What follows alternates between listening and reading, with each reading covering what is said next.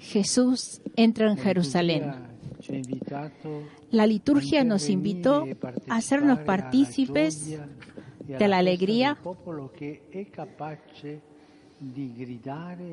y fiesta del pueblo que es capaz de gritar y alabar a su Señor. Alegría que se empaña y deja un sabor amargo y doloroso al terminar de escuchar el relato de la pasión.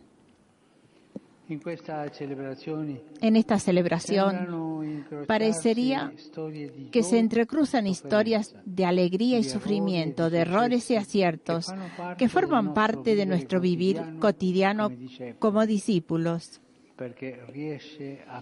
ya que logra desnudar los sentimientos contradictorios que también hoy hombres y mujeres de este tiempo solemos tener, capaces de amar mucho y también de odiar, y mucho, capaces de entregas valerosas y también de saber lavarnos las manos en el momento oportuno, capaces de fidelidades, pero también de grandes e abandonos y traiciones. E Y se ve claramente en todo el relato evangélico que la alegría que Jesús despierta alcuni es motivo de enojo e e irritación en manos de algunos. Jesús entra en la ciudad rodeado de su pueblo, rodeado por cantos y gritos de algarabía. Podemos imaginar que es la voz del hijo perdonado, del leproso sanado o el balar de la oveja perdida que resuena con fuerza en ese ingreso. Todos juntos. Es el canto del publicano y del impuro. Es el grito del que vivía en los márgenes de la ciudad. Es el grito de hombres y mujeres que lo han seguido porque experimentaron su compasión ante su dolor y su- dolore e alla loro miseria. Y su miseria. Es el canto y la alegría espontánea de tantos postergados que tocados por Jesús pueden gritar, "Benedetto colui bendito el que llega en nombre del Señor". ¿Cómo no alabar a aquel que les había devuelto la dignidad y la speranza? esperanza? Es la alegría de tantos pecadores perdonados que volvieron a confiar. Y a esperar. Estos gritan, gozan, es la alegría. Esta alegría Y alabanza resulta incómoda. y se transforma absurda, escandalosa. para aquellos que se consideran a sí mismos justos y fieles a la ley y a los preceptos rituales.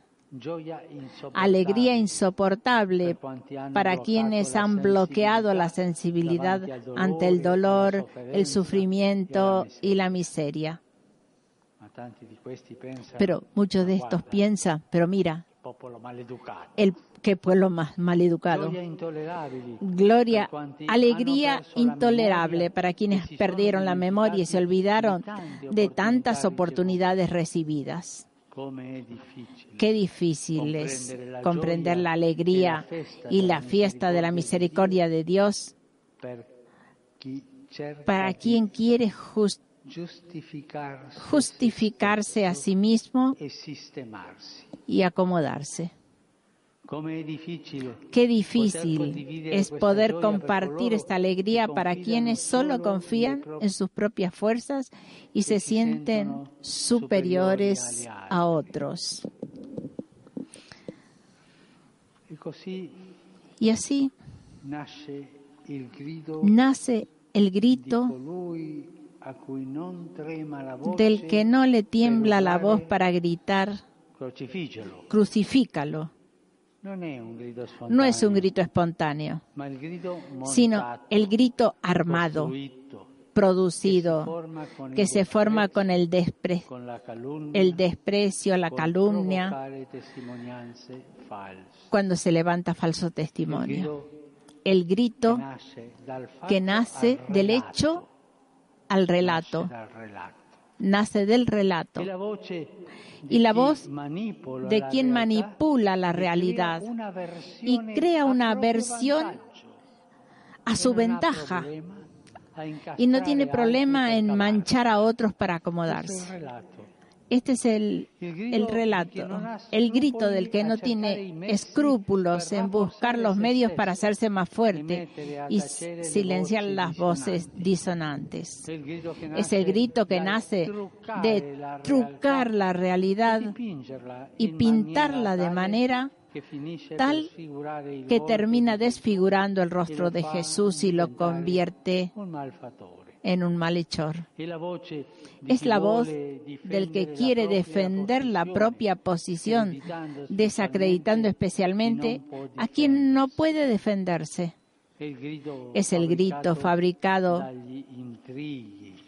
por la tramoya, la intriga de la autosuficiencia, el orgullo y de la soberbia que afirma sin palabras, crucifícalo, crucifícalo. Y así, al final, se silencia la fiesta del pueblo, derribando la esperanza, matando los sueños, suprimiendo la alegría. Así, al final, se blinda el corazón,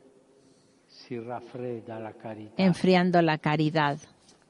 Es el grito "Salvate del te", sálvate a ti mismo, que quiere adormecer la solidaridad, apagar los ideales, insensibilizar la mirada. El grito que quiere borrar la compasión, aquel sufrimiento, aquel sufrir con la compasión, que es la debilidad de Dios. De frente a todos estos, estas voces, el mejor antídoto, es mirar la cruz de Cristo y dejarnos interpelar por su último grito. Cristo, Murió gritando su amor por cada uno de nosotros, por jóvenes y mayores, santos y pecadores, amor a los de su tiempo y a los de nuestro tiempo. En su cruz Hemos sido salvados para que nadie apague la alegría del Evangelio, para que nadie en la situación que se encuentre quede lejos de la mirada misericordiosa del Padre. del Padre. Guardare la croce Mirar la cruz Significa dejarse interpelar en nuestras prioridades, opciones y acciones. Significa Es dejar Cuestionar nuestra sensibilidad ante el que está pasando o viviendo un momento, de dificultad. E Hermanos y hermanas, ¿qué mira nuestro corazón? Jesús sigue siendo motivo de alegría y alabanza en nuestro corazón. o nos avergonzamos de sus prioridades hacia los pecadores, los últimos y olvidados.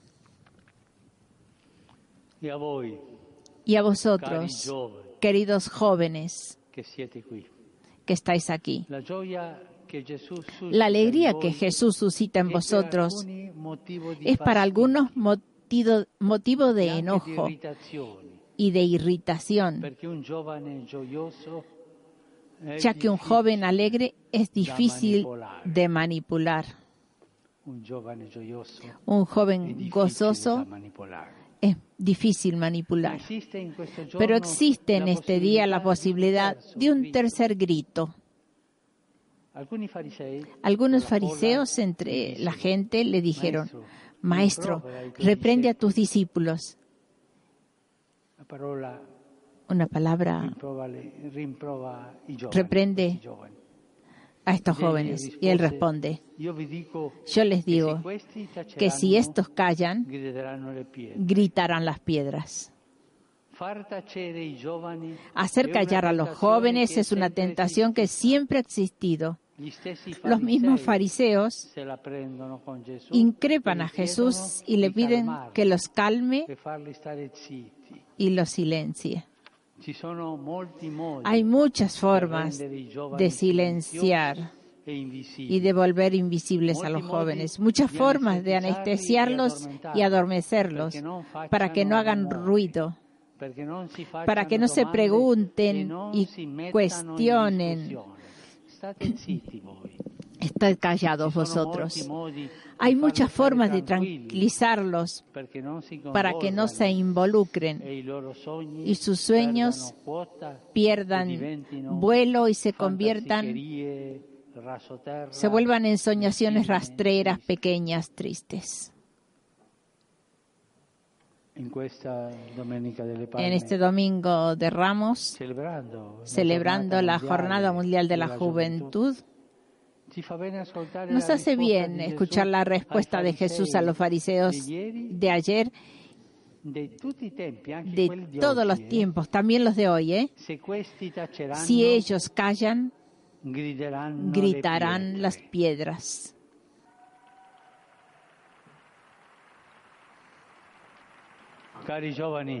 Queridos jóvenes, está en vosotros la decisión de gritar. Está en vosotros decidiros por el Osana del domingo para no caer en el crucifícalo del viernes. Está en vosotros no quedarse callados.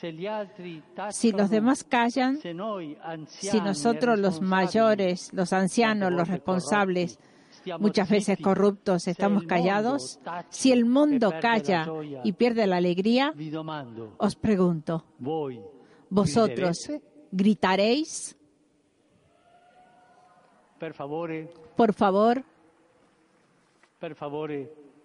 por favor, decidiros, decidiros antes que griten las piedras.